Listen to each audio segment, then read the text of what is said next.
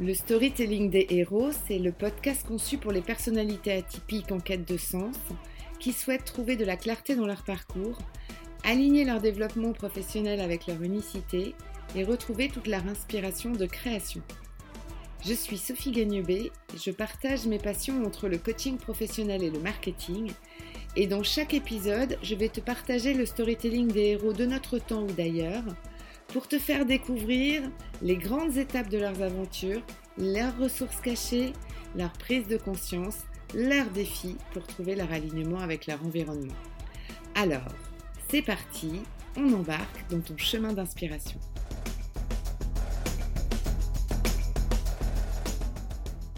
Bonjour et bienvenue dans mon dernier épisode de l'année 2021 du podcast du storytelling des héros.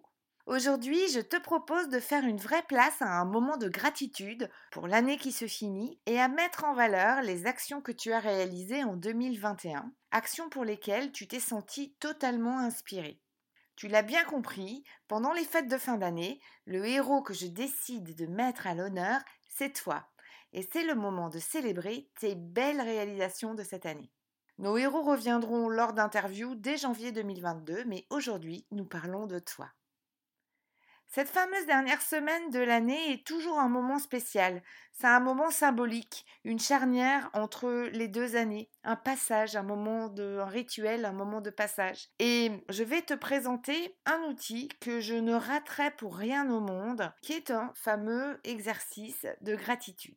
Alors très concrètement, je réalise cet exercice en me bloquant un petit créneau euh, d'écriture le 31 décembre de 30 minutes avant d'aller faire la fête.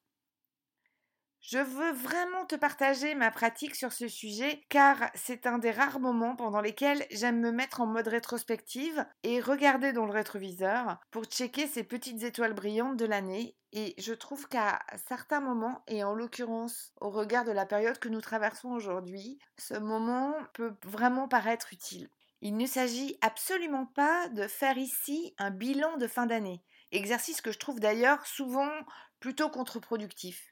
En effet, il pointe souvent du doigt un grand décalage entre ce qu'on s'était raconté le soir du 31 décembre entre deux coupes de champagne, ce que l'on est réellement arrivé à atteindre, ou qui génère en fait pas mal de frustration.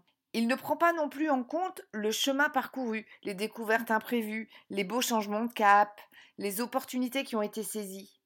Et, de fait, il ne soigne pas l'estime de soi en général.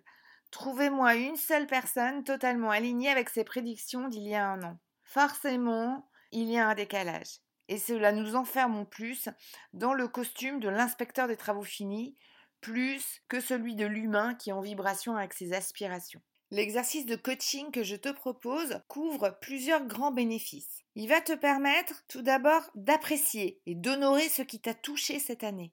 C'est un moment que tu vas prendre pour donner du relief à tes victoires, à tes découvertes, à tes avancées de 2021. Cet exercice va te permettre de revivre une deuxième fois une situation positive dans laquelle tu t'es senti totalement aligné et qui t'a apporté du plaisir, de la connexion, de la révélation parfois, peut-être de la créativité, de l'amour, enfin quelque chose de plus grand que toi. Et cet exercice va te permettre aussi de diagnostiquer les drivers qui alimentent le sens que tu souhaites servir et ainsi prioriser ce qui est le plus important pour toi pour 2022.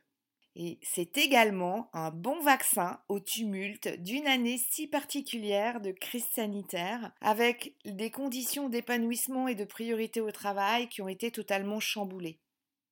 Alors allons-y, je te propose de t'installer confortablement avec un cahier et un stylo pour dérouler cet exercice de coaching. Il se déroule en quatre questions.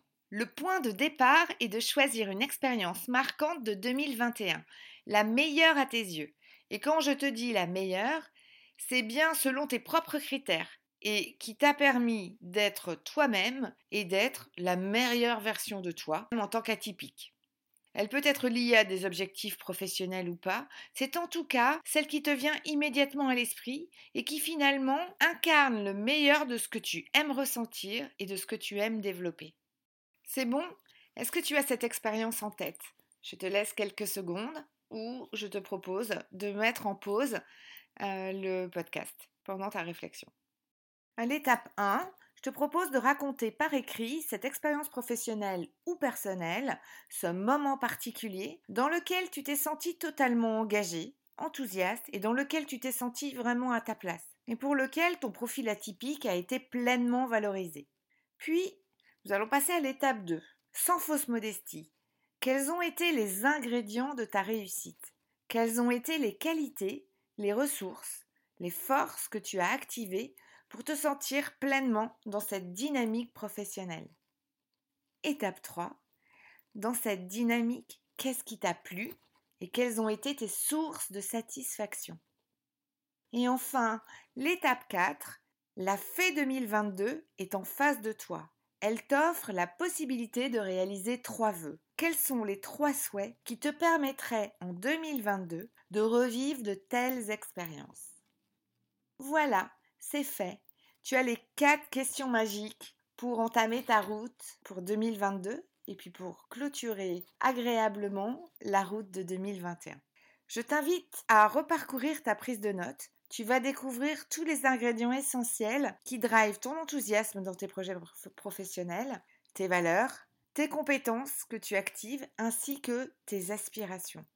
Cet outil devrait te permettre de savourer autrement cette dernière semaine 2021, mais également de découvrir comment construire de nouvelles pistes pour 2022. C'est ainsi que se clôture ma série d'épisodes pour 2021. Je te souhaite une merveilleuse fin d'année et un fabuleux réveillon et l'on se retrouve l'année prochaine. Si ce podcast t'a plu, n'hésite pas à faire savoir auprès de tes amis à qui tu offriras peut-être un cadeau caché. Tu peux également me laisser tes commentaires sur ce podcast ou via mon adresse email. J'ai hâte de te lire pour avoir tes retours d'expérience. Merci pour ton écoute et prends bien soin d'apprécier tes réalisations. Et à lundi